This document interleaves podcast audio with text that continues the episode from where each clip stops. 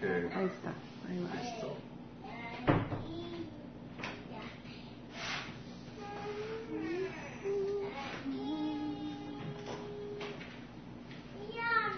Se vieron los dos. Ok, perfecto. Vamos a comenzar con una oración y con este tiempo, hermanos de Dios. Tiempo de la meditación de la palabra de Dios. Tenemos mucho que aprender como iglesia. Eh, Padre Celestial, damos gracias por este hermoso día que nos has dado, Señor. Gracias porque este día está aún más fresco que ayer, Señor, después de las quebraduras que estuvimos viviendo, Señor. Señor, te que el día de hoy nos hables, hables en nuestro corazón, Señor. Tú traigas convicción de pecados si hay algo que hay que corregir, Señor. Renueva nuestra mente, Señor, si hay paradigmas o ideas incorrectas que, que no, se, no van de acuerdo a tu palabra, tu palabra, Señor. Y te pedimos, Señor, que quites el velo de nuestro entendimiento, Señor. Que la palabra que caiga, Señor, produzca fruto al ciento por uno, Señor. Que seamos esa tierra, Señor. Habla a través de mí con claridad, Señor, que podamos aprender, Señor, lo que, tú has dado el día de hoy, Señor. Te lo rogamos en el nombre de Jesús. Amén. Wow, chicas, abro los ojos y. Sí. Yo, yo diciendo está ahí, de repente, oh. No, no, no, qué bueno que llegaron, chicas. Ok, estamos viendo el tema de la iglesia, es un tema muy importante porque en teoría somos cristianos, vamos a la iglesia, somos iglesia. Eh, y fíjate que es uno de los temas más ignorados o de los que de los que menos se habla incluso. O somos iglesia no, somos, no sabemos qué onda con nosotros. Sí. Y hemos aprendido mucho acerca de, de este tema, eh, haciendo una recapitulación. Esta es la sesión 6. Las sesiones anteriores hablamos del tema de por qué surgió la iglesia, ¿sí? cuál fue la idea de Dios en formar la iglesia. Vimos que surgió porque el pueblo de Israel rechazó a su Mesías y Dios extiende la invitación a que acepten al Mesías al resto de la gente. Y las primeras personas que aceptan a Jesús como su Mesías, como Señor, como Cristo, esas vienen a formar parte de este grupo que se llama la iglesia. ¿Significa que Dios rechazó a Israel? No, no lo rechazó. Como iglesia decimos que los, las promesas eh, dadas al pueblo de Israel son verdad, son, eh, se van a cumplir. Simplemente Dios está despertando los celos.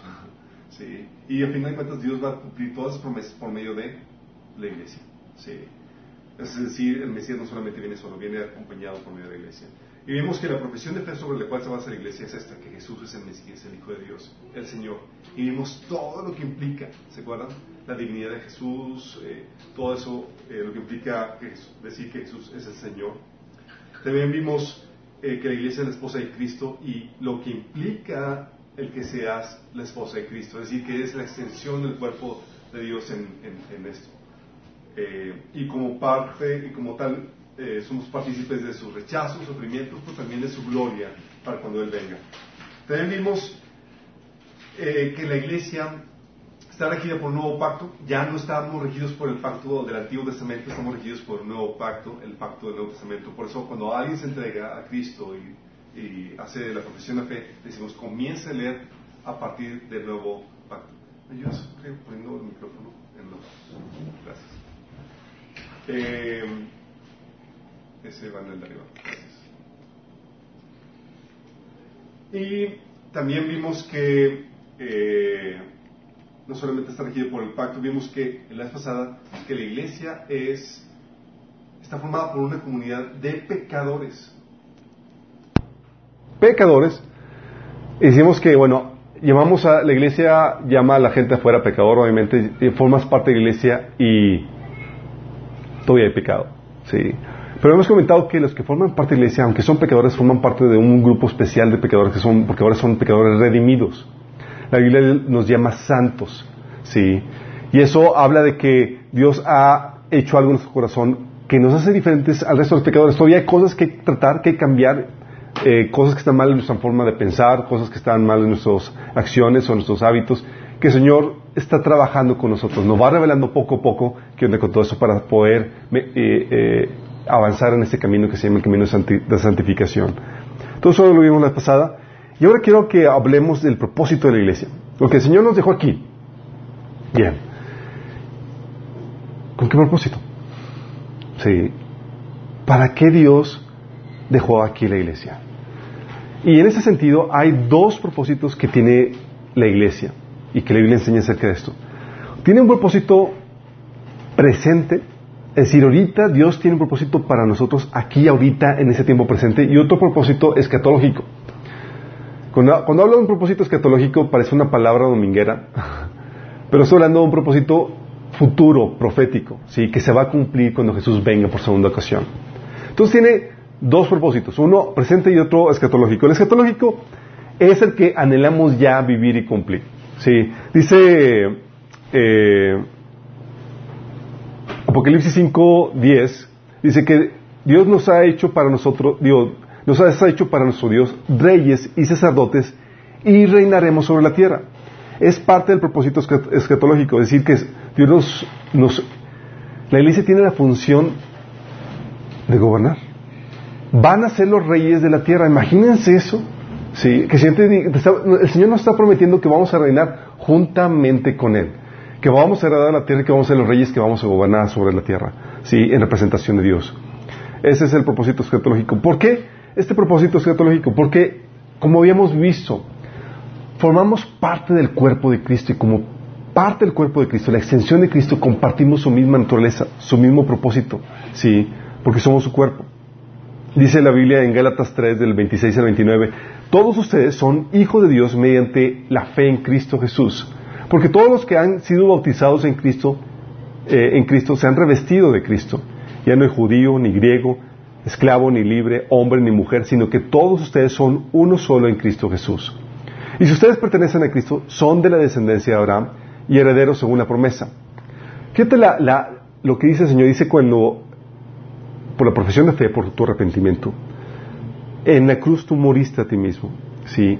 Y tú resurgiste en Cristo. Si eres, revestido de Cristo, ya eres parte de la extensión del cuerpo de Cristo. Ya no es judío ni griego, eh, ni libre, ni hombre, ni mujer, sino que todos son uno solo en Cristo. Y luego la lógica de Pablo dice, y si ustedes pertenecen a Cristo, son la extensión de Cristo, son la descendencia de Abraham y herederos según la promesa. Es algo que habíamos visto cuando vimos el nuevo pacto. Habíamos visto que como ahora somos la extensión de Cristo, ¿sí? Cuerpo de Cristo, ya somos eh, el, cuerpo de, Cristo en ese sentido. Somos linaje de Abraham y por lo mismo recibimos las promesas prometidas, eso lo habíamos platicado. ¿Qué promesas prometidas? Promesas prometidas hablan de, que Abraham iba a heredar la tierra, ¿sí? Esa es una promesa.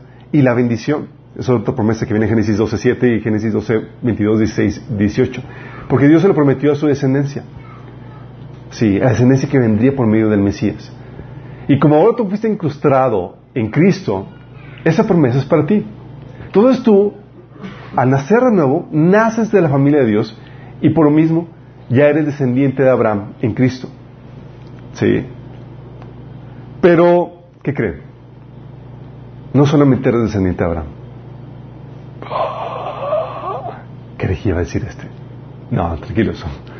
Eres descendiente de Abraham, pero aparte de ser descendiente de Abraham, eres descendiente de el linaje de David. Sí. ¿A quién se le permitió el reino, chicos? Al linaje de David. Sí. Dice, ¿se acuerdan cuando nació Jesús? Dijo, este será grande y será llamado Hijo del Altísimo y el Señor le dará el trono de David su padre y reinará sobre la casa de Jacob para siempre y su reino no tendrá fin. Esa era una promesa que David le había dado, que Dios le había dado a David. ¿Se acuerdan que David estaba inquieto porque, oye, él con su mansión y toda la cosa y la, y la, el arca de Dios con la carpita y toda chafita, dije, voy a hacerle una casa, Señor. Y Dios por el gesto dice, tú vas a hacer una casa a mí, yo te voy a hacer una casa a ti. Y de tu descendencia va a surgir uno que, cuyo reino no tendrá fin. Sí, y va a reinar para siempre y por siempre. Y sí, se quedó asombrado. Y está hablando de que la descendencia del Mesías vendría por medio de David. Sí. Um, y tan fuerte era esto, dice Jeremías 33, de 25 y 26, dice, sin embargo, esto dice el Señor, así como no cambiaré las leyes que gobiernan el día y la noche, la, el tierra, la tierra y el cielo, así tampoco rechazaré a mi pueblo.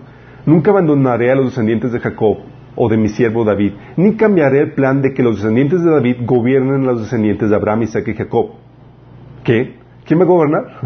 Los descendientes de David van a gobernar a Israel. En cambio, yo los restauraré a su tierra y tendré misericordia de ellos.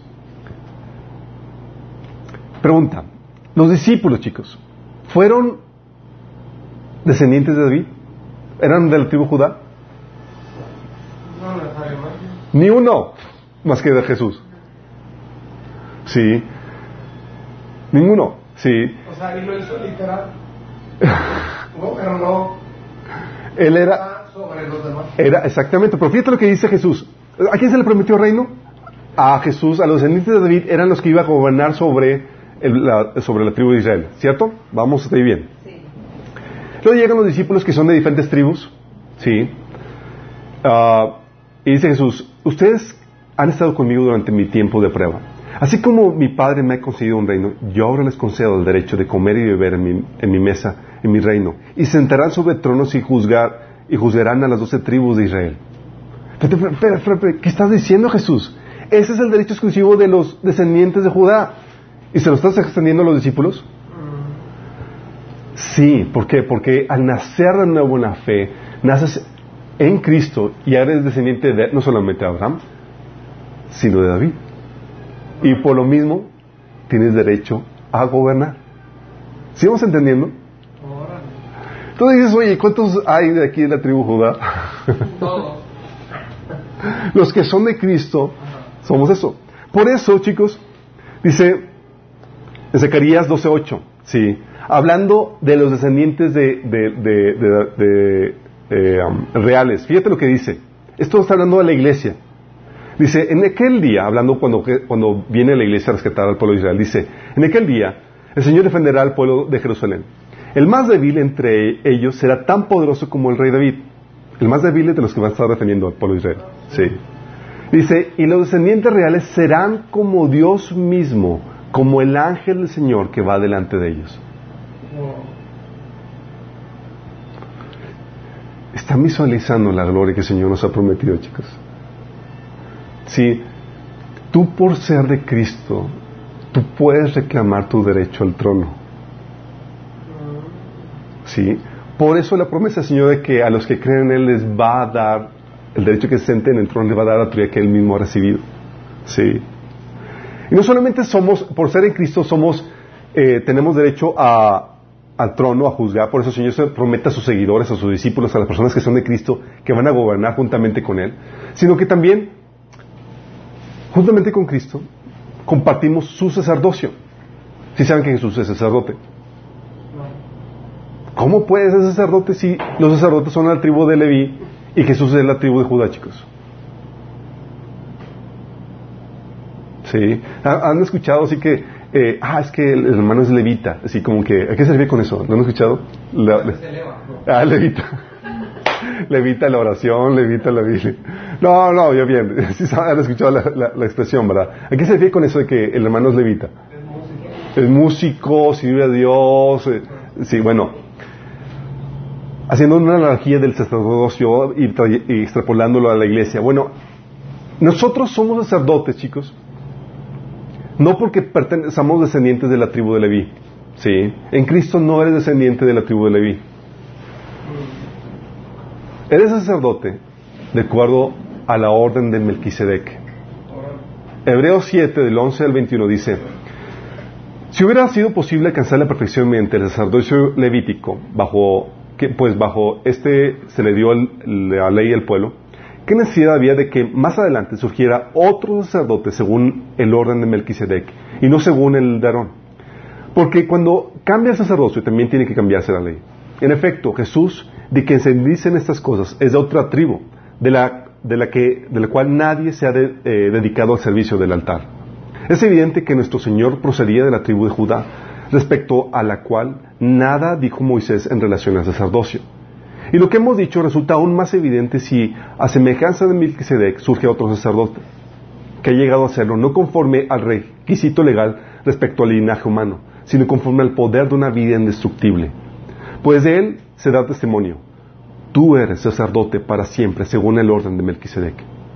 Y no fue sin juramento. Los otros sacerdotes llegaron a hacerlo sin juramento, mientras que éste llegó a hacerlo con el juramento de aquel que dijo, el Señor ha jurado y no cambiará de, pa- de parecer. Tú eres sacerdote para siempre. Entonces Jesús es sacerdote, según la orden de Melquisedec.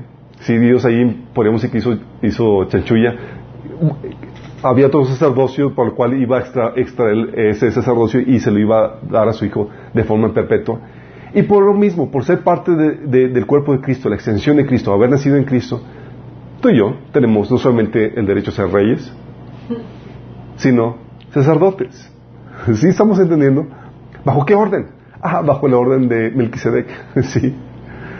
Por eso se nos llama a nosotros, 1 Pedro 2.9 dice, vosotros sois linaje escogido, ¿qué? Real, sacerdocio, nación santa, pueblo adquirido de Dios, para que anunciéis las virtudes de aquel que os llamó de las tinieblas a su luz admirable.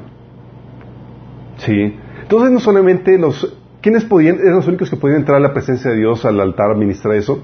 Los levitas. ¿Y ahora quién entra a la misma presencia de Dios? Dice en Hebreos que ahora podamos entrar confiadamente ante el trono de gracia para alcanzar misericordia y para el oportuno socorro. ¿Quiénes son? ¿De quién hablan? De ustedes, sacerdotes, los que han creído, los que han nacido en Cristo. Has hecho sacerdote porque ahora eres parte del cuerpo de Cristo y también has sido rey. Sí. Entonces tiene la función de, de, de, cuando dice aquí Jesús de que para esto ha nacido para ser rey, sí, que va a gobernar, te incluyó en ese propósito, porque naciste en Cristo. Entonces dices, oye, eh, si le dices a tu esposo, tu mi rey, mi reina, tiene una base bíblica, naciste para eso, chico. Sí.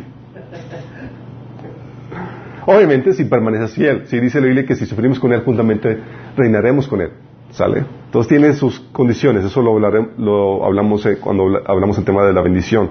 Ah, sin embargo, ese, es nuestro propósito escatológico, chicos.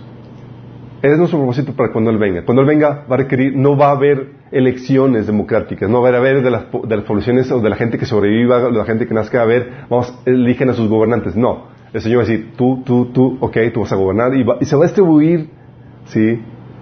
Toda la, la, la tierra bajo el gobierno de los santos, de la iglesia, porque somos el cuerpo de Cristo. Y vamos a gobernar. Vamos a marcar leyes, vamos a decir, dictar sentencia, quién muere, quién no. Eh, vamos a ocupar los puestos de gobierno. Suena grandioso eso, ¿no, chicos? Y más cuando ves la situación tan crítica ahorita del gobierno y dices, ya, por favor, Señor, ven pronto. Pero ese es el propósito escatológico que suena glorioso. El presente, sin embargo, no suena tan glorioso. Pablo le decía, hablaba sarcásticamente a los de Corintios en 4.8 les decía, ustedes piensan que ya tienen todo lo que necesitan, creen que ya son ricos, hasta han comenzado a reinar sin nosotros en el reino de Dios. Está hablando sarcásticamente, sí. Así como que ustedes ya comenzaron a reinar, y, si nosotros, o sea, ya se nos adelantaron estos chicos. yo desearía que en verdad ya estuvieran reinando, porque entonces nosotros estaríamos reinando con ustedes. Hablando Pablo de que ya se cumplió la, la, la venida de Cristo, ya están reinando, entonces ya significa que estaríamos reinando nosotros. Pero no, aquí le está hablando sarcásticamente, sí, diciendo, ya ustedes son reyes entonces, y si nosotros ya se nos adelantaron. No, no, tal cual. Sí, el presente tenemos otro propósito, chicos. Oh. Entonces, ahorita no somos reyes, sí, somos reyes, pero fungimos con no... Hay otro propósito, sí. Qué padre hubiera sido, ¿no? Jesús llega, llama a su iglesia, a sus discípulos. ¿Quién acepta la invitación de aceptar al Mesías? ¿Ya la aceptaron? Ok. Chicos, vámonos. Y deseamos ya que esto está aquí de color de hormiga para venir a rescatar de Israel. Pero no, no nos lleva y nos deja aquí. Y no nos dice, ¿me aguantan chicos? Yo vengo por ustedes después. Entonces, no, Señor. Fíjate lo que dice aquí en Juan 17 del 14 al 18 es aquí la respuesta, ¿por qué estamos aquí? ¿Por qué nos deja aquí? Sí, ¿por qué no nos lleva y ya vamos, regresamos ya cuando tengamos que gobernar? Fíjate lo que dice Jesús obrando al Padre. Dice el Padre, eh, yo les he entregado, les he entregado tu palabra y el mundo los ha odiado porque no son del mundo, como tampoco yo soy del mundo. No te pido que los quites del mundo. Y todos, chin. Dios, Señor, ¿por qué pediste esto? Estamos, Dios, muy bien. A ver, sino que los protejas del maligno. Bueno, ahí está mejor más. Ellos no son del mundo como tampoco lo soy yo. ¿Sí? Y si te das cuenta que está en un contexto donde te dejan un mundo, te, dejan en un mundo, que te va a odiar por el mensaje que te dejó. o sea, no suena muy alentador. Pero bueno, aquí te, te quiero aliviar diciéndote que orando por protección eh, del maligno. Dice, ellos no son del mundo como tampoco lo soy yo. Santifíquelos en la verdad. Tu palabra es la verdad. Como tú me enviaste al mundo, yo los envío también al mundo. Ándale, salió el gallo. Sí. No te pido solo por estos discípulos, sino también por los que creerán en mí por el mensaje de ellos. Te pido que todos sean uno, así como tú y yo somos uno, es decir, como tú estás en mí, Padre, y yo en ti. Y que ellos, ellos estén en nosotros para que el mundo crea que tú me enviaste. ¿Sí te estás dando cuenta en la idea que tenía en mente Jesús cuando nos se le ocurrió dejarnos aquí? Sí. ¿Qué padre hubiera sido, Señor? Te pido que los quites del mundo y te los lleves juntamente conmigo. Entonces, eh, pero ponte a pensar, si hubiera sido así, no estarías tú y yo, no estaríamos tú y yo aquí. Sí. ¿Cómo hubiéramos sabido? ¿Cómo hubiéramos sabido? La razón por la cual el Señor nos dejó aquí, viene aquí, se, para enviarnos como el Padre lo envió a Él. Y como dice aquí, para que crean en mí por el mensaje de ellos. Chale. Sí. Por y lo repite en Juan 20, 21, dice, como, como me envió el Padre, así también yo os envío. Entonces nos envía. Nos envía porque es necesario que más gente conozca a Él. Su cuerpo, su iglesia, no se ha terminado de formar. Hay gente que todavía falta por conocer a Cristo. No todo el mundo lo va a aceptar, pero Dios sí sabe quiénes lo van a aceptar. Y como Dios está formando su cuerpo, por causa de ellos, te deja aquí. ¿Sí? Tan pronto se termine de, y se, se convierte el último, nos vamos, chicos. sí, hechos. Por eso dice Romanos 10 del 13 al 16. Pues todo aquel que invoque el nombre del Señor será salvo, o sea, va a formar parte de la iglesia. Pero ¿cómo pueden ellos invocarlo para, para que lo salve si no creen en Él? ¿Y cómo pueden creer en Él si nunca han oído de Él? ¿Y cómo pueden oír de Él al menos que alguien se los diga? ¿Y cómo irá alguien a contarles sin ser enviado?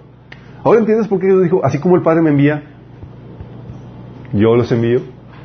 Y nos envía para poder llevar a cabo esta tarea. Nos deja aquí con un trabajo misionero, chicos. ¿Sí? Dice, ¿y cómo irá alguien a contarles sin ser enviado? Por eso la escritura dicen, qué hermosos son los pies de los mensajeros que traen buenas noticias. Qué, hermosas palabras, ¿no? O sea, tú estos pies no, no, no te han hecho pedicuras, así los tienen medio feitos y tal cosa, pero porque llevas el mensaje y dices, wow, qué hermosos pies. Sí.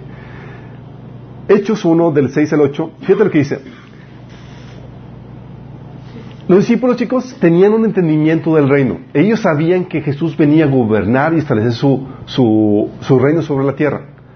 Tan así lo tenían, tan claro, tan entendido, que se acuerdan cuando Jesús, cuando este eh, Jacob y, y, Juan mandaron a su mamá adelante, así como que, eh, mami, pídele un favor.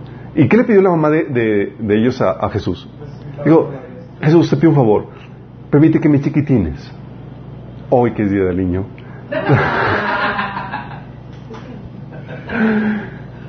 permitas que se siente uno a tu derecha y a tu izquierda.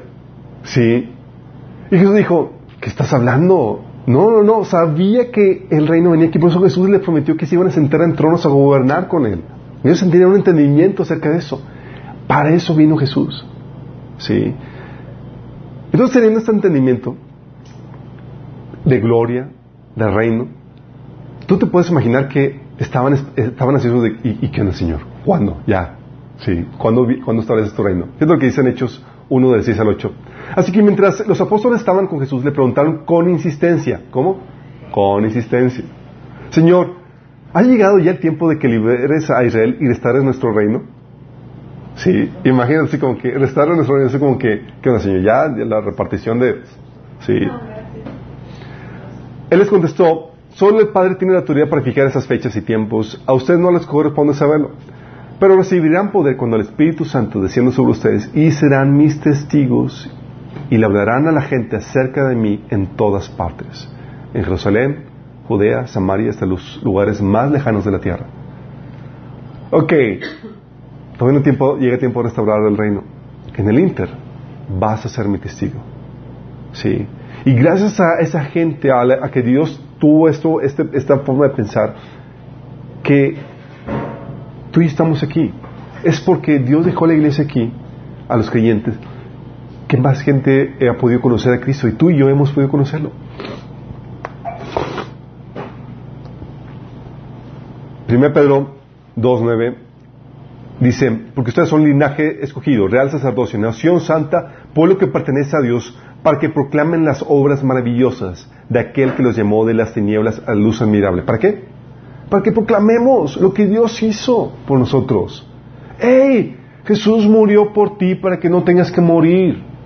Murió ti en la cruz. Es el Mesías, ese Señor te promete gloria, honra y mortalidad. si Estás dispuesto a rendir tu vida, tu vida a sus pies. Oh, sí. Lo que proclamamos. Y en ese sentido, chicos, en lo que todavía no somos y en lo que estamos aquí, en esa tarea, compartimos la misma misión que Jesús tuvo en su ministerio terrenal antes de partir. Y tiene sentido. Somos parte del cuerpo de Cristo, la extensión del cuerpo de Cristo, y nos toca, ¿sí? Así como que, ah, bueno, eso fue antes. No, no, no, todavía toca, ¿sí?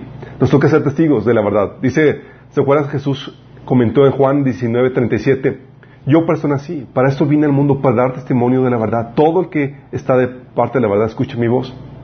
Y en esa etapa también nosotros nacimos para eso, chicos. Somos parte de la iglesia para eso, para dar testimonio de la verdad, de quién es Jesús, de lo que la Biblia enseña, de la palabra de Dios. Sí, ser testigos de la verdad, anunciar las buenas nuevas. ¿Se acuerdan que empezó Jesús predicando? Marcos 14, 15 menciona, después de que Juan fue encarcelado, Jesús vino a Galilea predicando el Evangelio del reino de Dios. Todos, ah, el Evangelio. ¿Qué dice el Evangelio? Diciendo, el reino, el tiempo se ha cumplido, el reino de Dios se ha acercado. Arrepentidos y creed en el Evangelio. Fíjate el, mensaje de Jesús. El mensaje de Jesús es que el reino ya se acercó. Ya viene, ya está por establecerse. ¿Son buenas nuevas? Son buenas nuevas. Adiós opresión, adiós maldad, adiós injusticia, adiós enfermedad, adiós a todo lo que está mal por causa del pecado. Ya viene el reino. Y buenas nuevas. Puedes entrar en él si tan solo te arrepientes y crees. Sí, todavía no viene por completo. Te estamos dando la oportunidad de que puedas arrepentirte y entrar en él. En ese sentido, sí, chicos, somos embajadores del rey que anuncia la llegada del reino y la amnistía para que entren. ¿Saben qué es amnistía? ¿Lo han escuchado? Hay un grupo, una ONG que se llama Amnistía Internacional. ¿Alguien sabe? Amnistía. Por cinco puntos. Aceptar refugiados, ¿no? Algo así, ¿no? Amnistía es cuando el gobierno eh, ofrece perdón a los que han estado eh, delincuentes y demás. Sí. Entonces, lo que hace el Señor es ofrece el perdón a todos aquellos que quieren, están dispuestos a arrepentirse para que formen parte de su reino. Ahorita formas parte del reino de las tinieblas. El Señor dice, te damos ahorita, en ese tiempo, hay promoción. sí, podamos perdonarte todo lo que está mal.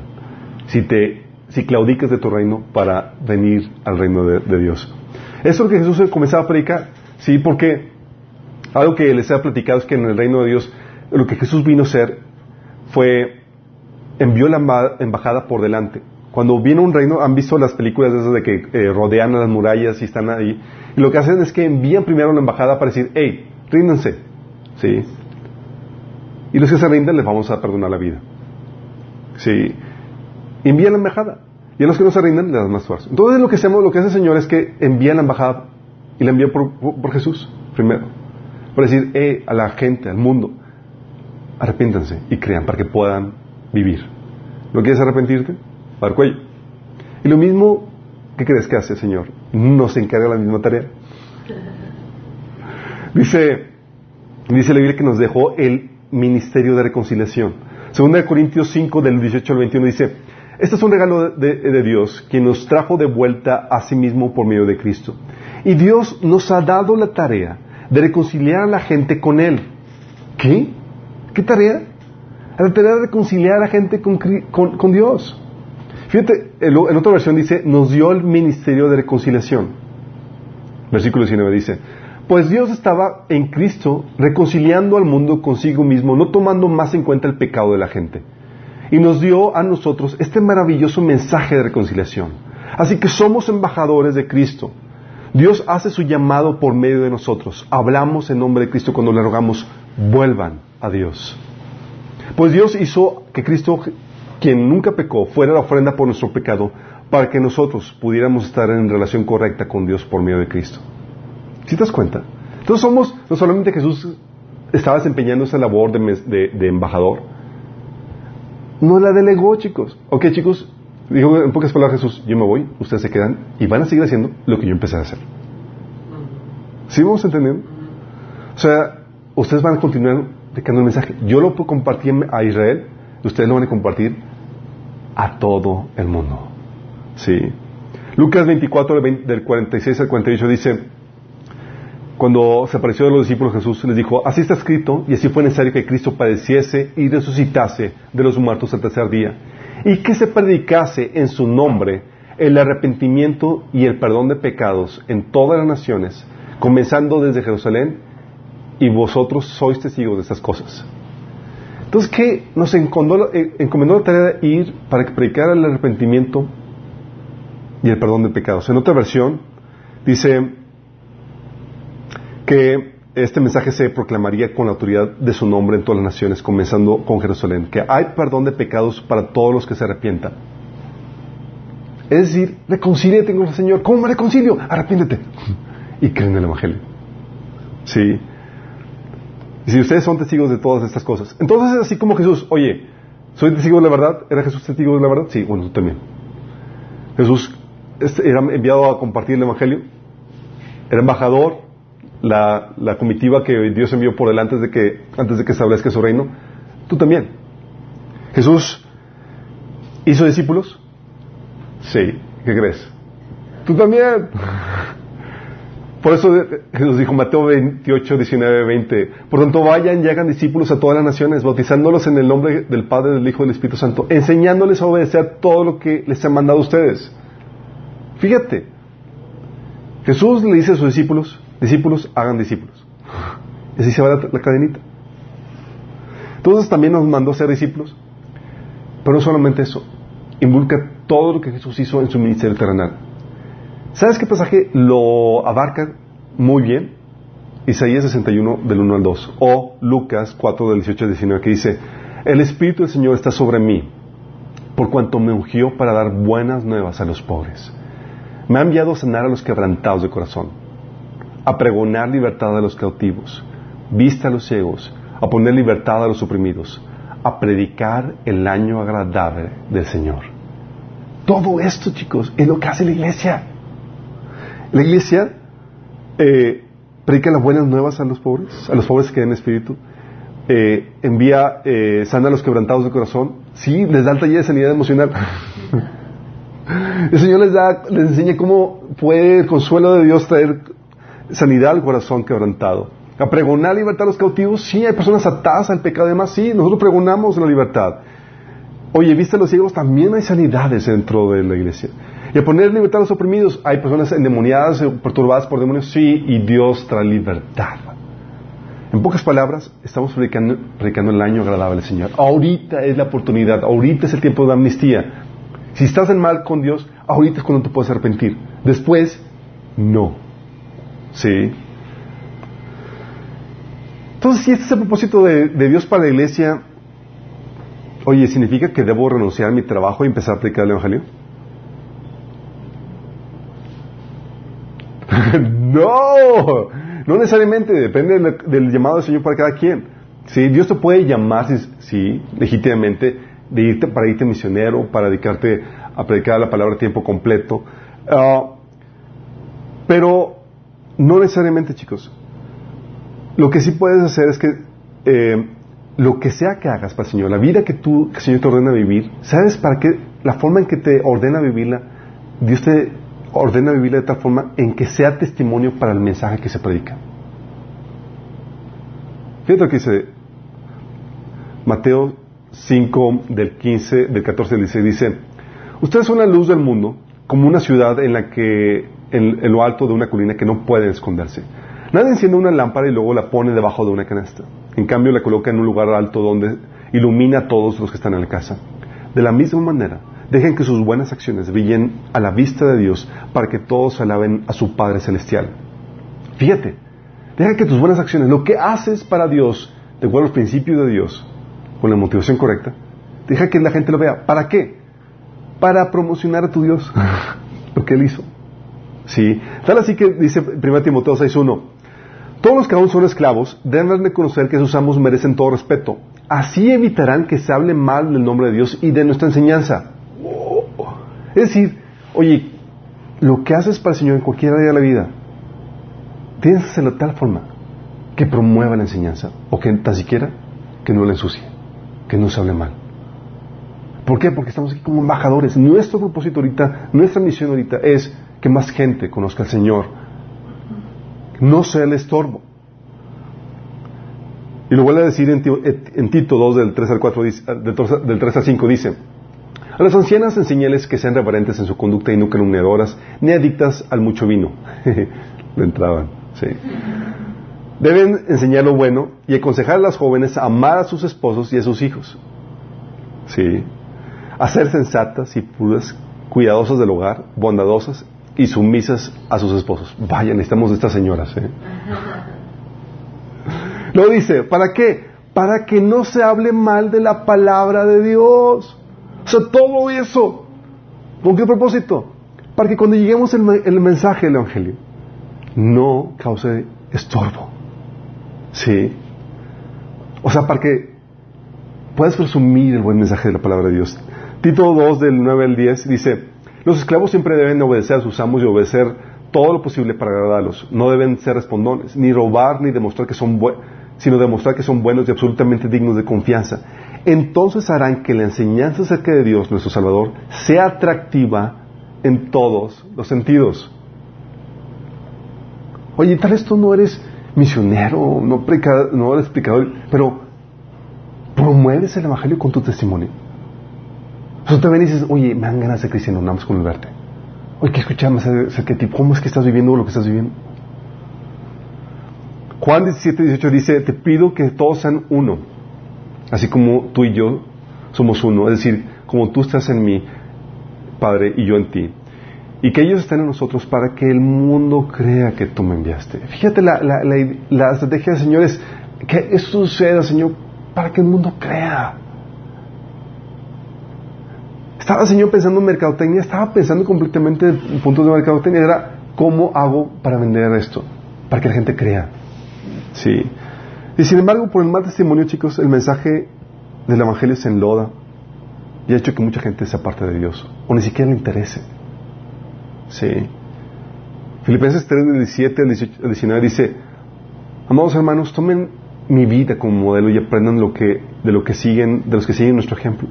Pues ya les dije varias veces y ahora se lo repito con lágrimas en los ojos. Hay muchos cuya conducta demuestran que son verdaderos enemigos de la cruz de Cristo. Y eso se lo dice cristiano, chicos. Está hablando de cristianos.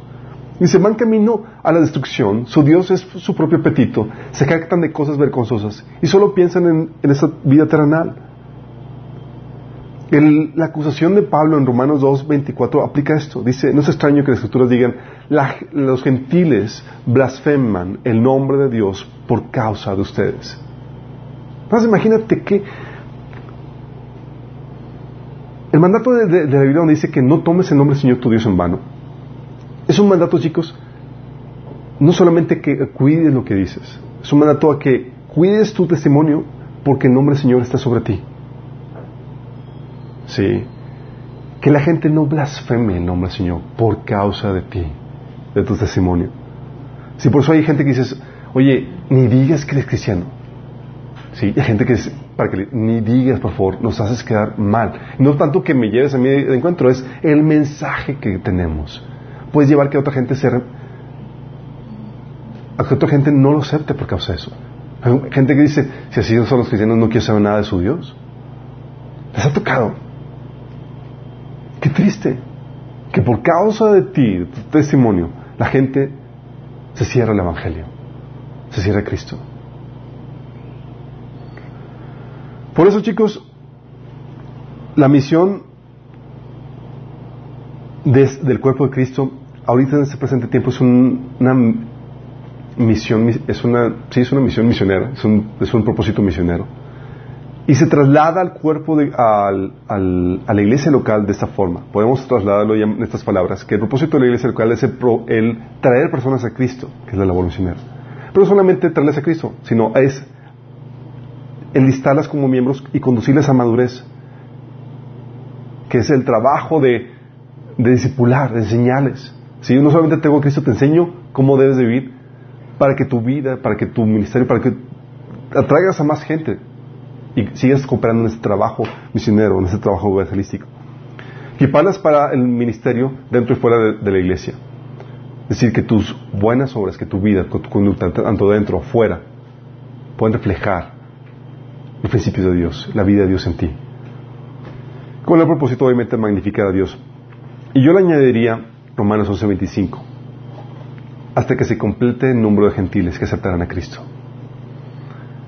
Este propósito, chicos, el propósito de traer personas a Cristo, enlistarlas como miembros y conducirles a madurez y equiparlas para el ministerio, tanto dentro, fuera- dentro y fuera de la iglesia, con el propósito de magnificar a Dios, es por tiempo limitado. Sí, en el milenio nos vamos a estar compartiendo, chicos. Sí, en el milenio vamos a estar ya estableciendo, gobernando, sí, el reino de Dios. Y esto nos lleva al fruto, chicos. Esto se puede resumir, oye, entonces el propósito de Dios, Dios te quiere que produzcas cierto fruto de parte eh, de tu parte. Espera que tú como cristiano le des cierto resultado a Dios. ¿Puede Dios esperar cierto resultado a ti? Sí, claro. ¿Por qué? Mira, invirtió en ti. Y no con dinero, con precio de sangre. Sí. ¿Te ha tocado que inviertes en alguien? A veces por eso en las empresas es algo gorroso el trabajo de recursos humanos porque inviertes tiempo capacitando. Inviertes recursos, las das, las envías, cosas, y luego de repente sale como que al mes o dos meses ya voy a renunciar. Dices, "Oh". o sea, y te duele, no tanto porque se va, es todo lo que invertí. No, no, Dios invirtió en ti, chicos, pero no invirtió dinero, invirtió la sangre de su Hijo.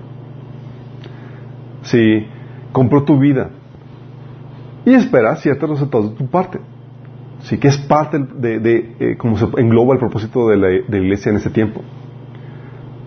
Mateo 21, 43, ¿se acuerdan que se le, le fue quitado el reino al pueblo de Israel? ¿Por qué? ¿Se acuerdan?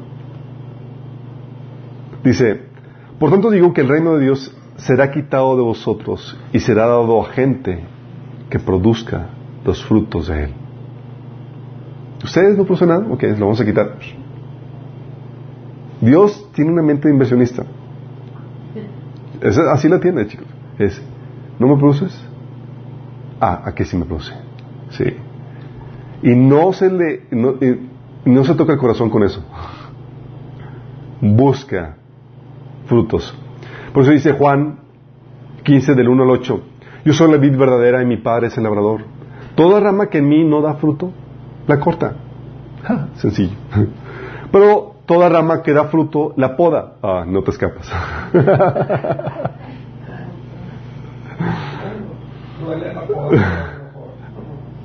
Así es, la poda para que dé más fruto todavía. ustedes ya están limpios por la palabra que les he comunicado. Permanezcan en mí y yo permaneceré en ustedes. Así como ninguna rama puede dar fruto por sí misma, sino que tiene que permanecer en la vid, así tampoco ustedes pueden dar fruto si no permanecen en mí. Yo soy la vid y ustedes son las ramas. El que permanece en mí, como yo en él, dará mucho fruto. Separados de mí, no pueden, no pueden ustedes hacer nada. El que no permanece en mí es desechado y se seca, como las ramas que se recogen, se arrojan al fuego y se queman. Si permanecen en mí, mis palabras permanecen en ustedes, pidan lo que quieran y se les concederá. Fíjate condicionante, permanezcas en él y sus palabras permanezcan en, ti. Mi Padre es glorificado cuando ustedes dan mucho fruto y muestran así que son mis discípulos. Ok, entonces dejó el Señor aquí, tienes una encomienda. Y le dice el Señor, en este, en ese, en este en donde todavía no gobiernas, el Señor espera cierto fruto de ti.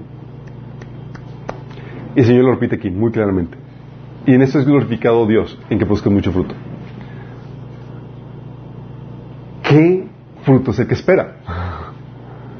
O sea, vas a llegar al Señor, Señor, oye, ve todo el fruto que hice. Compré cinco carros. O sea, una mansión que construí enorme, Señor. Sí. Le compré a mi esposa la cocina que quería, y le llevé, o sea, ¿ese es el fruto que espera, Señor? No. Eh, señor, hice mi super negocio. ¡Wow! ¿Qué fruto espera, Señor? Pero tienes que entender que tienes con qué producir fruto. Y hay cosas que el Señor te dio a todos por igual y hay cosas diferentes. ¿Se acuerdan la parábola de los talentos? En la parábola de los talentos que viene en Mateo 25 del 14 al 30 menciona que Dios le dio a cada quien cantidades diferentes de dinero. Le dijo, negociad entre tanto, tanto que yo vengo.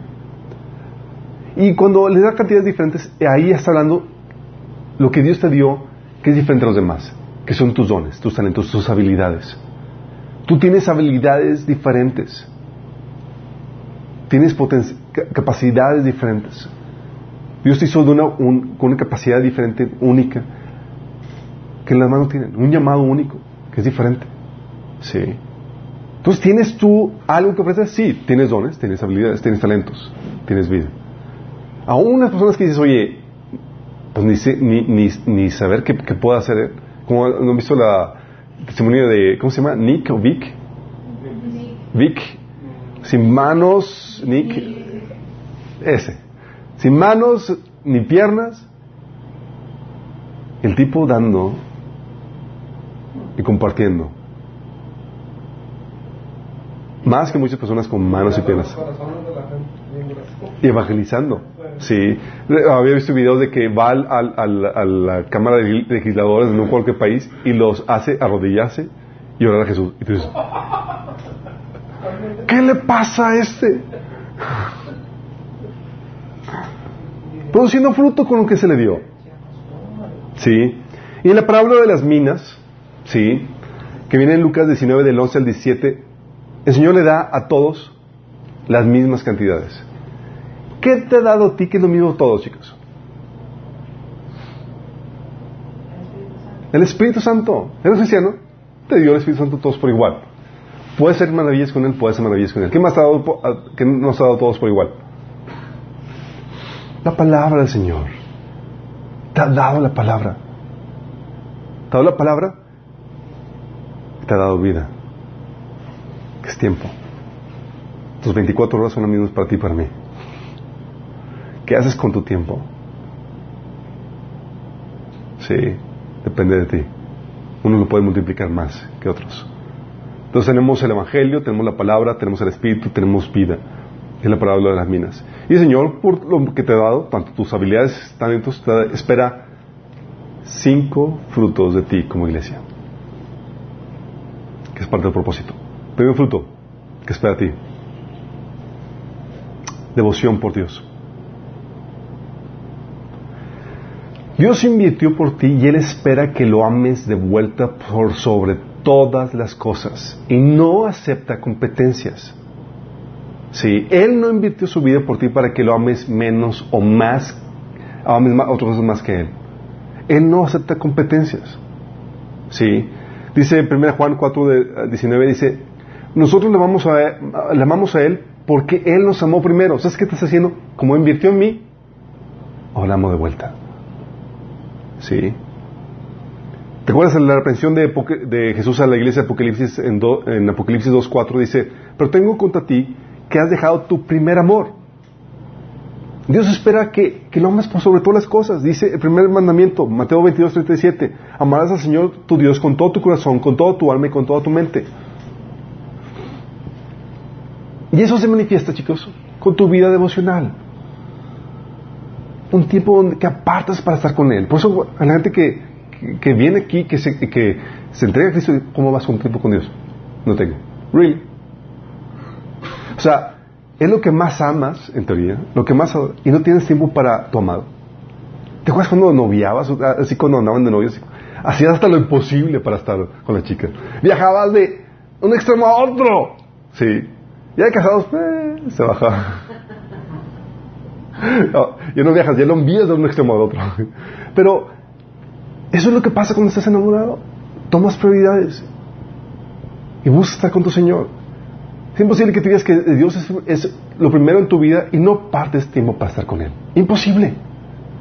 No solamente se manifiesta en tiempo devocional, se manifiesta también en tu alabanza y tu. Dios espera eso.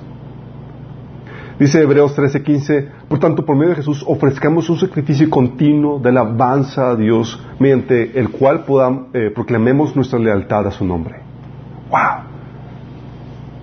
Tu tiempo de alabanza, tu tiempo de oración. ¿Dios espera la alabanza de oración tuya? Claro que lo espera. Espera alabanza, adoración, acción de gracias. 2 Corintios 4:15 dice, todo esto es por el bien de ustedes para que la gracia, para que la gracia que está alcanzando a más y más personas haga abundar la acción de gracias para la gloria de Dios. ¿Sí? Dios estaba esperando la alabanza, la adoración, la acción de gracias, por eso nos reunimos y nos reunimos y le damos gloria a Dios. ¿Sí? El tiempo de alabanza y adoración que tenemos al inicio no es un tiempo para ver lo que la gente llega.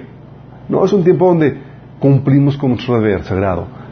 Porque Dios espera a nosotros, como dice Hebreos, un sacrificio continuo de alabanza a Dios, mediante el cual proclamamos nuestra lealtad a su nombre. Y también se manifiesta esta devoción por Dios en nuestra hambre por la palabra de Dios. Oye, tú dices, sí, yo amo al Señor y toda la cosa, y no te interesa conocer su voluntad. Tú estás mintiendo. No puedes amar ni siquiera a una persona que no conoces y se conoce por medio de la palabra. Dice la Biblia en 1 Pedro 2.2, desear como niño recién nacido la leche espiritual no adulterada para que por ella crezcáis para salvación. O sea, desear como niño. ¿Han visto a un niño llorar cuando está hambriento? Una vez mi esposa y yo, obviamente novatos, padres, Samantha estaba llore y yo no la podíamos callar. Estábamos, ¿qué le pasa? ¿Qué tiene? Y la, y la, le cambiamos de posición, el otro, oramos, reprendíamos, atamos a cuanto demonios se le venía a la mente y nada, y estaba así como que no se le quita. Estaba llorando histérica, a, algo mal. Digo, ¿y ese cuánto que comió? Oh, no ha comido. No, pues. No te perdonan eso los niños. Hay un hambre, ¿sí? Y cuando tienes esta devoción por Dios, y sabes que Dios siempre Dios espera que tengas esa hambre, ese deseo de conocerlo. No puede ser que tú seas iglesia y digas, no leas la Biblia. Cuestiónate realmente si eres iglesia. Dios espera eso fruto de ti. Que conozcas la, palabra de Dios. Dios espera también no solamente devoción a, a Dios, Dios espera frutos del Espíritu y obediencia. Frutos del Espíritu. ¿A qué nos referimos con esto, chicos? Si el Espíritu está dentro de ti, mora dentro de ti, vas a dar, tener que dar un fruto. Dice la Biblia que la simiente de Dios está dentro de ti. ¿Qué pasa? Estás embarazado de Dios y vas a dar un fruto. Sí. ¿Qué fruto vas a dar? El fruto del Espíritu se refiere a todos los rasgos de tu carácter, no de tu personalidad, de tu carácter que están mal, que Dios tiene que cambiar para que se parezcan o sean como los de Cristo. Dice Gálatas 5, 22 a 23, en cambio el fruto del Espíritu es amor, es amor, alegría, paz, paciencia, amabilidad, bondad, fidelidad, humildad y dominio propio. Estos rasgos de carácter deben de formarte a ti porque eres iglesia, porque el Espíritu Santo está morando dentro de ti. Y dicen, no hay ley que condene estas cosas. Y lo repite en 1 Corintios 13, del 4 al 7, cuando menciona que el amor es paciente, bondadoso, no es envidioso, no es jactancioso ni orgulloso, no se comporta con rudeza, no es egoísta, no se enoja fácilmente, no guarda rencor, no se deleita en la maldad, sino que se regocija en la verdad, todo lo disculpa, todo lo cree, todo lo espera, todo lo soporta. Este es el fruto que Dios espera, es el rasgo de carácter que Dios quiere cambiar en ti. Y ese carácter es el que embellece tu personalidad. Sí. Si te das cuenta, estamos hablando fruto que Dios espera a ti y muchos pensamos grandes obras, proyectos, cosas tremendas y el Señor dice, eh, eh, eh, lo sencillo, primero tu devoción por mí. ¿Cómo está tu amor por, por mí? ¿Realmente soy todo? Yo espero eso de ti. ¿Cómo está tu, los frutos de tu espíritu? Y lo mejor es que no tienes que hacer gran cosa, chicos. Así como que dices, oye, ¿cómo desarrollo esto? ¿Qué proyecto emprendo? No emprendes nada, nada más aguantas el trato de Dios en tu vida. Dios te pone circunstancias donde te lleva, te pone en una familia disfuncional, o te lleva a que te cases, o te lleva a un trabajo, en donde tu jefe, tu esposo, tu familia o lo que tú quieras te hace la vida de cuadritos. Y esto empieza a surgir. De, surgió la, la, la, paciencia, surgió el amor al, al enemigo. ¿Sí? Solamente estos frutos del Espíritu no surgen o no salen en condiciones de comodidad, ah. sino por tribulaciones que Dios ordena y permite en tu vida. ¿Estamos entendiendo? Y tú no, no, no, hacemos nada de, de, de, de, a un proyecto, alguna acción, algún hacer una obra misionera, ir de eh, emprender una empresa para apoyar el evangelio. No, nada. Es fruto del Espíritu. ¿Sí? Tu devoción por Dios y los frutos del Espíritu. No solamente los frutos del Espíritu, sino también la obediencia. Si ustedes me aman, dice el Señor, obedecerán mis mandamientos. Son cuestiones básicas. Y lo mejor todo es que no tienes que tener una calificación, un título, un ser graduado. Esto desde un pequeño niño que se entrega a Cristo puede empezar a forjar y ya está produciendo fruto para Dios. Es genial esto. Después de esto, el Señor te pide buenas obras. Que es todo el trabajo que realizas en cualquier área de la sociedad para la gloria de Dios en acuerdo a sus principios. Dios puso en ti ideas, proyectos que puedes hacer, chicos. Proyectos de negocios, proyectos de empresariales, artísticos y demás. Pero cuando los haces para la gloria de Dios, estás haciendo la obra que Dios preparó antemano. Sí. Dice Mateo 5 del 14 al 16, ustedes son la luz del mundo. Una ciudad en lo alto de una colina no puede esconderse, ni se enciende una lámpara para cubrirla con un cajón. Por el contrario, se pone en una repisa para que alumbre a todos los que están en la, en la casa. Hagan brillar su luz delante de todos para que ellos puedan ver las buenas obras de ustedes y alaben al Padre que está en el cielo. Lo que habíamos visto. Oye, ¿por qué eres tan excelente en tu trabajo? ¿O por qué te esmeras? ¿O por qué haces cosas más allá? porque quiero presumir a mi Dios. Sí. Efesios 2.10 dice, porque somos hechura suya, somos hechuras de Dios creados en Cristo Jesús para buenas obras, las cuales Dios dispuso de antemano a fin de que las pongamos en práctica. ¿Sabes que muchos cristianos lamentablemente no viven estas buenas obras que Dios preparó de antemano? ¿Sabes por qué? Aunque fueron creados para eso. Y ahora sí Dios los utiliza, pero para mal. Son como vasos de esos que eh, Dios, Dios utiliza un burro, digo, utiliza cualquier, utiliza a Satanás mismo. No, muchos no, no, llegan a vivir estas buenas obras porque para vivir estas obras que preparó antemano requieren lo anterior, tu devoción por Dios y el carácter de Cristo. Sin eso no hay estas obras. Dice, dice eh, Pablo en 2 Timoteo capítulo 2 que en una cosa grande, en una casa grande hay vasos para honra y vasos para usos deshonrosos. Dice, el que se santifica a sí mismo se ha usado para usos honrosos. Es decir, el Señor dice, mientras que te vas santificando, te voy a usar más y dar más recompensas. Dice, Señor, yo quiero usar estas buenas obras. ¿Cómo lo hago, Señor? Ah, primero te santificas. primero, tu devoción por mí, al 100. Y el carácter de Cristo, al 100. Si no, no te podemos sacar, chico. Sí. Son las buenas obras. Y esas obras, chicos, son en cualquier área de la vida. Por eso dice en Colosenses 3:17, todo lo que hagan, de palabra o de obra, háganlo en el nombre de nuestro Señor Jesús, dando gracias a Dios el Padre por medio de Él. O Colosenses 2:23 dice, hagan lo que hagan, trabajen de buena gana como para el Señor y no como para nadie en el mundo. Sí, tanto trabajo dentro, fuera de la iglesia, lo haces para el Señor. Y el Señor lo ve, chicos. De hecho, algo que el Señor me, enseñaba en mi negocio y demás. El Señor me hacía consciente de que estás haciéndolo para mí. Yo soy tu jefe. Entonces hazlo como que si estuvieras buscando una promoción de mi parte. Porque cuando venga mi reino, si tú fuiste negligente con tu trabajo normal, ni creas que te voy a dar una gran tajada. De hecho, ni te voy a considerar mi reino. Imagínate, dices, no, Señor, yo creo que me consideres. Eh, lo estoy haciendo muy bien, muy bien. El Señor quiere que hagamos las cosas para Él. Por tanto, dice 1 Corintios 15, 58, por tanto, mis amados hermanos, permanezcan fuertes y constantes. Trabajen siempre para el Señor con entusiasmo porque ustedes saben que nada de lo que hacen para el Señor es inútil. Nada. Hasta un vaso, dice la Biblia, que le hace un pequeño eh, de sus discípulos, no va a quedar sin recompensa. El otro fruto, el cuarto fruto que Dios espera para ti es que extiendas el Evangelio, que hagas discípulos. A gente que no conoce a Cristo, sí. Tienes que compartirles. Invítenos a la iglesia. Llévales el mensaje. Compárteles. Dice Marcos 16, 15, ir por todo el mundo y predicar el Evangelio a toda criatura. Mateo 28, 19, 20, y de hacer discípulos a todas las naciones. Sí.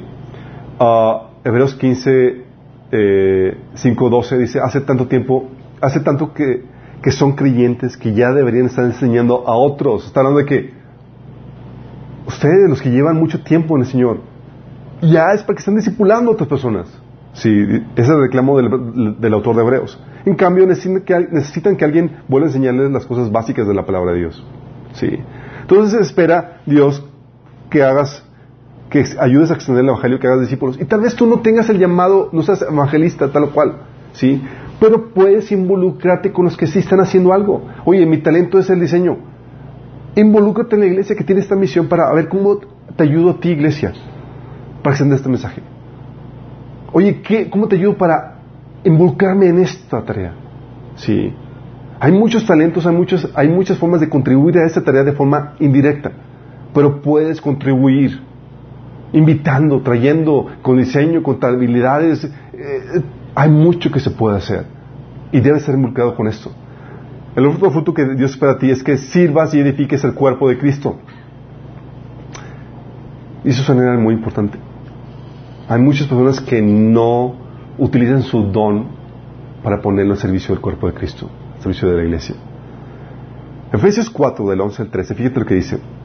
Ahora bien, Cristo dio los siguientes dones a la iglesia. Los apóstoles, profetas, los evangelistas, los pastores y maestros. Dice, ellos tienen la responsabilidad de preparar al pueblo de Dios para qué? Para que lleve a cabo la obra de Dios y edifique la iglesia. Es decir, el cuerpo de Cristo. Es decir, yo te preparo, nosotros preparamos a ustedes para que puedan llevar a cabo su ministerio para la edificación del cuerpo de Cristo. Y es donde dices, ¿cómo estás en esa área? ¿Estás ya produciendo fruto en esa área? Dice, ese proceso continuará hasta que todos alcancemos la unidad de nuestra fe y el conocimiento del Hijo de Dios y que seamos maduros en el Señor, es decir, hasta que lleguemos a la plena, hasta la plena y completa medida de Cristo. Hebreos 6.10 dice, porque Dios no es injusto por olvidar olvidarse de las obras y del amor que por su gloria ustedes han mostrado sirviendo a los santos, como lo siguen haciendo. ¿Cómo está tu servicio a los santos? Se ha visto que hay mucha necesidad en el cuerpo de Cristo, no solamente dentro de esta iglesia, en el cuerpo de Cristo en general. ¿Te ha tocado ver gente herida y no tiene la respuesta? o gente que le falta cierto conocimiento y tiene la respuesta. O gente que necesita ayuda económica, o gente que necesita consuelo, o gente que necesita... Y tú puedes hacer algo al respecto. Pero a veces es que pesan más. Más que el amor al prójimo, pesa más el amor a nuestra comunidad. Sí. Es algo que, por ejemplo, he estado aprendiendo que, de algo de mi esposa. Si mi esposa está dispuesta a ir en con calorones terribles por ir y, llevar a cabo y mostrar este amor. Visitar a una familia, visitar a otra, yo soy los más, los, prefiero la comodidad, así con la climita. Le mando un correo, exactamente. Mi esposa, por lo que aprendió su abuelita, su, abuelita era de las que iban a las casas de las enfermas, iban y, y, y ella no era pastora, era, sabía cómo servir. Sí. Y déjame decirte que para eso no necesitas un puesto, chicos. No necesitas. No tienes que nombrarte y ser el ungido o nombrado por el Señor. No. Pues hay iglesias que no te lo permiten. Oh, no, cámbiate aquí si te permitimos. Sí. Recuerdo una vez, es algo que les he comentado muchas veces. Llegaba una, una vez en una iglesia que existía, me habla un líder de la iglesia, me dice, eh, a mí y mi hermana dicen, eh, Chuy, queremos eh, decirte que estamos considerando a ti y a tu, hermana, a tu hermana para que dirigen ya un, grupo de la, de la, iglesia y pues empiecen a servir al Señor y pues vamos a estar observándolos para que sepan que estamos viéndolos y que para ver si, si son dignos para, para, dirigir un grupo en, en, en casa. Y yo, wow, qué genial, gracias por considerarnos. Digo, si podemos servir en algo brutal. Pero algo que el Señor nos enseñó es que nos, no necesitamos un título para servir. Y a muchas, a muchas personas, familias aquí que han venido por causa del evangelismo que hemos hecho, matrimonios que han sido restaurados porque hemos estado ya ayudando y aconsejando, a personas que han dejado de venir y que hemos ido tras de ellos para traerlos de vuelta y hemos hecho este trabajo hormiga de los que no se ve, pero estamos sirviendo a Dios. Sí, estamos sirviendo el cuerpo de Cristo. Y, no, y, y el Señor nos enseñó que no necesitamos un puesto, un título, ni la gloria para eso. Entonces, ya estamos sirviendo a Dios. Si, queremos, si nos quieren considerar para servir en esa área, brutal. ¿Sabes lo que sucede con eso? Ese es el tipo de iniciativa que Dios quiere de nosotros. Fíjate que dice aquí, ay, se me apagó esto. Pablo era de los que incentivaba que, por favor, utilicen sus dones, chicos. ¿Qué tienen para dar? ¿Qué tienen para servir? Romanos 12, del 4 al 8 dice, así como nuestro cuerpo tiene muchas partes, cada parte tiene una función específica, el, cuerpo de Cristo también. ¿Tú sabes tu contribución al cuerpo de Cristo? No el trabajo que haces afuera, a los cristianos. Tu trabajo, tu contribución al cuerpo de Cristo. Es diferente. ¿Sí? Dice, nosotros somos, los, somos, eh, somos las diversas partes de un solo cuerpo y nos pertenecemos a nosotros. Dios en su gracia nos ha dado dones diferentes para hacer bien determinadas cosas. Por lo tanto, si Dios te dio la capacidad de profetizar, habla con toda fe que Dios te, eh, te haya concedido. Si tu don es servir a otros, sírvelos bien. Si eres maestro, enseña bien. Si tu don consiste en animar a otros, anímalos. Si tu don es dar, hazlo con generosidad. Si Dios te ha dado la capacidad de liderar, toma responsabilidad en serio. Si tienes el don de mostrar bondad a otros, hazlo con gusto.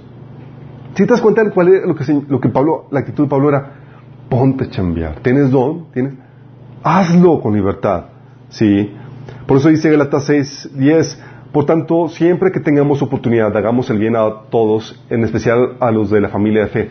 Y Gálatas 5, 13 menciona que tenemos libertad, dice, ten, en Cristo fueron llamados a ser libres. producen esta libertad para servirse unos a otros. Qué padre, hoy tengo la libertad, sí, la libertad de que para servir. Es decir, no necesitas mi permiso. Sírvete al prójimo, al pueblo, de, al pueblo de Dios. Y de hecho, Pablo menciona en 1 Corintios 4:12 que, que ambicionen los dones que son para edificar la iglesia. Sí, porque hay diferentes dones, unos dones que son que edifican a ti mismo. Y en 1 Corintios 12, del 4 al 11, mencionan algunos dones para edificar el cuerpo de, Cristo, pero no está limitado, chicos. Hay muchas cosas que tú puedes hacer, proyectos que puedes hacer, cosas que puedes hacer para servir el cuerpo de Cristo. El Señor espera eso de ti, es un fruto que Dios espera. ¿Sabes? Primer, segunda Pedro capítulo 1, Pablo menciona, digo, Pedro menciona lo que debes de tener para que no estés sin infructuoso, sin fruto. Dios espera iniciativa de tu parte. No espera que venga, que, venga tu pastor o venga alguien a que te ponga a servir. Dios quiere que surja de ti. Y es muy sencillo, chicos. Oye, es que yo no, sé en qué. Si tal vez en tu iglesia no sabes qué, cámbiate a iglesia donde veas necesidades. ah, qué encajo. Sí. Porque hay muchos de que, ah, la iglesia está muy bien, está muy formada, es una iglesia grande y demás, y, todos quieren formar parte de. Pero muchas veces, donde tu don va a brillar, donde tú haces falta, es donde son pequeñas iglesias, donde necesitan lo que tú tienes. Sí. Y tienes que servir. Tienes que poner tu don en el cuerpo de Cristo. ¿Cómo se hacen eso? ¿Es un fruto que Dios espera? Es un fruto que Dios espera. Que sirvas y que ocupes tu lugar dentro de este cuerpo que es el cuerpo de Cristo. Y estos frutos, cuando empiezas a dar fruto, dice la Biblia que afirman tu fe. Según Pedro 1.10 dice, así que hermanos, hermanos, esfuércense para comprobar si realmente forman parte de lo que Dios ha llamado y elegido. Hagan estas cosas y nunca caerán. Hablando de que Dios, eh, de que afirma tu llamado, afirma tu elección, afirma tu, tu salvación cuando empiezas a producir estos frutos. Y si no produces frutos, ¿qué pasa? Oye, ni devoción, ni frutos del Espíritu, ni, ni buenas obras que glorifiquen a Dios, ni, ni, ni servir al cuerpo de Cristo, ni evangelismo discipulado. No, hombre, mi chavo. Y es lo que pasa con muchos miembros del cuerpo de Cristo, de la iglesia. Van a la iglesia pensando que van solamente, exclusivamente a recibir. Cuando vamos, chicos, vamos a edificarnos y a cooperar y fungir como cuerpo de Cristo. Dice 2 Pedro 1.9 que si tú no produces fruto, dice, los que no llegan a desarrollarse de esta forma son cortos de vista o ciegos y olvidan que fueron limpiados de sus pecados pasados. ¿Cómo que olvidan? ¿De qué te refieres, Pedro? Sí. Olvidaste que ya no vives para ti. Fuiste comprado y Dios espera frutos de ti. Mira, Dios te compró. a veces dices, es que yo no encuentro razón de vivir, no encuentro propósito. Te doy un propósito. Vive para Dios. Él te compró. ¿Sí? Para hacer su voluntad. Juan 1.15.2 habla de que el, que el que no produce fruto, dice, la, él corta la rama, toda rama que no produce fruto. Lucas 13 del 6 al 9 menciona, y dijo también esta parábola, tenía un hombre una higuera plantada en su viña y vino a buscar fruto en ella y no la halló. Dijo el viñador, he aquí hace tres años que vengo a buscar fruto en esta higuera y no la hallo. Córtala.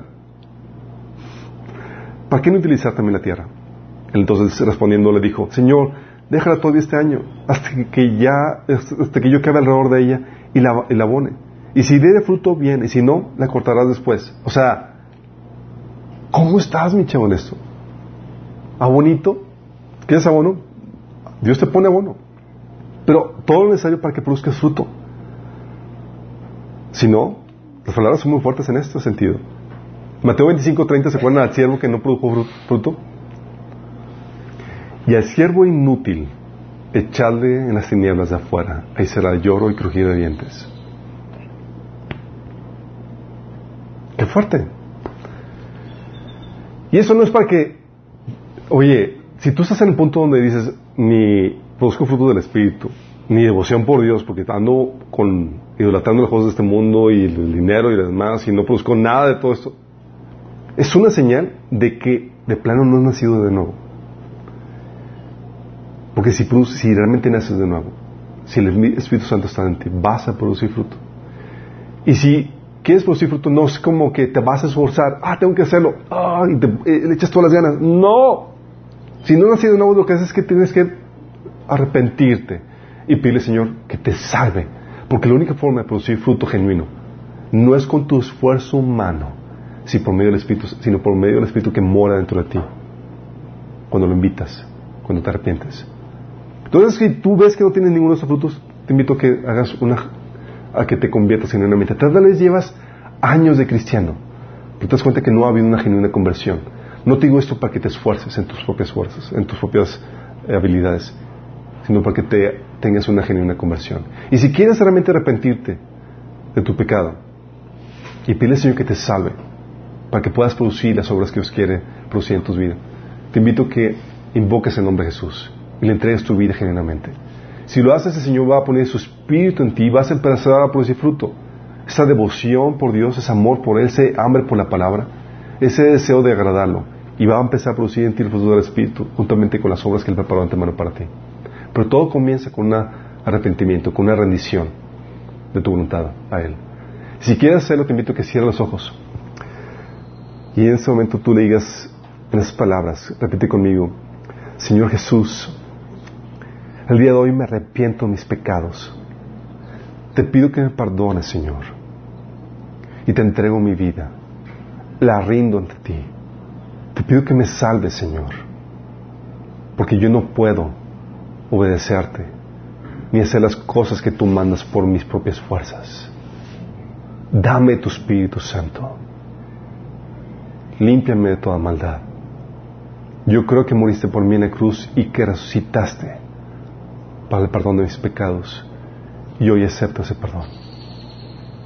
Amén. Si tú hiciste esta oración genuinamente, va a haber frutos. Vas a comenzar la alegría, vas a comenzar a congregarte, vas a comenzar a buscar hacer la voluntad de Dios y va a haber empezar cambios en tu vida. Cosas que estaban mal, que Dios mm, eh, te prueba en la, en la palabra, las vas a empezar a corregir. Vas a empezar a obedecer lo que Dios ordena. Y a todos los demás, ¿cómo estamos, chicos? ¿Somos la iglesia que hemos perdido el rumbo porque se nos ha olvidado el propósito por el cual estamos aquí? Que no seamos la iglesia que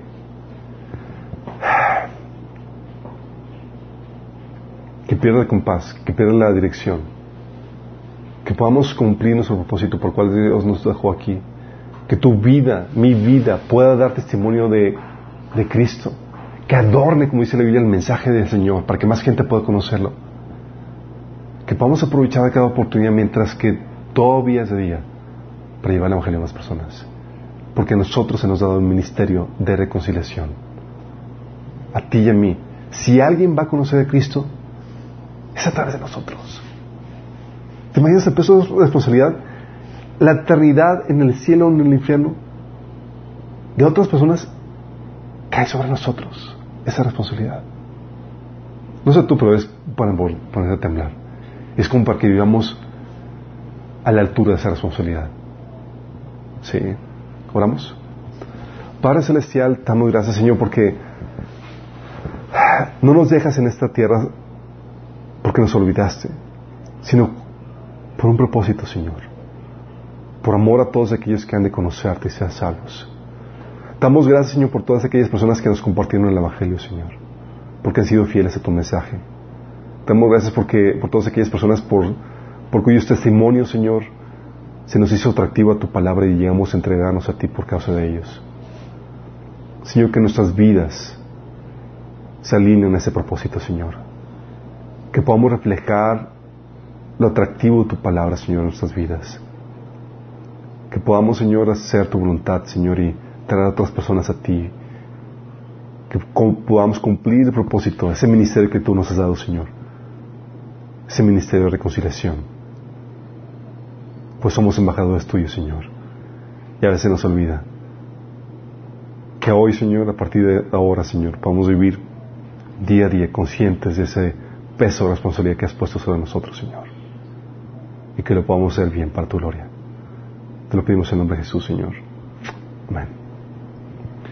Los que nos, a los que nos sintonizaron, nos vemos el próximo domingo, misma hora, mismo canal. Ah, por cierto, están invitados a la reunión de oración lunes, ocho, y media, sí, ocho y media. Eh, también estamos viendo el taller de escatología los martes en la casa, en la casa de, de Acacia, aquí en Antonio Caso 109, colina de San Jerónimo, y los miércoles aquí también mismo. Estamos viendo el taller de desintoxicación sexual. Sí. Lo estamos transmitiendo en vivo, puedes sintonizarnos, inscríbete al canal para que puedas estar tanto de las novedades. Nos vemos el próximo domingo.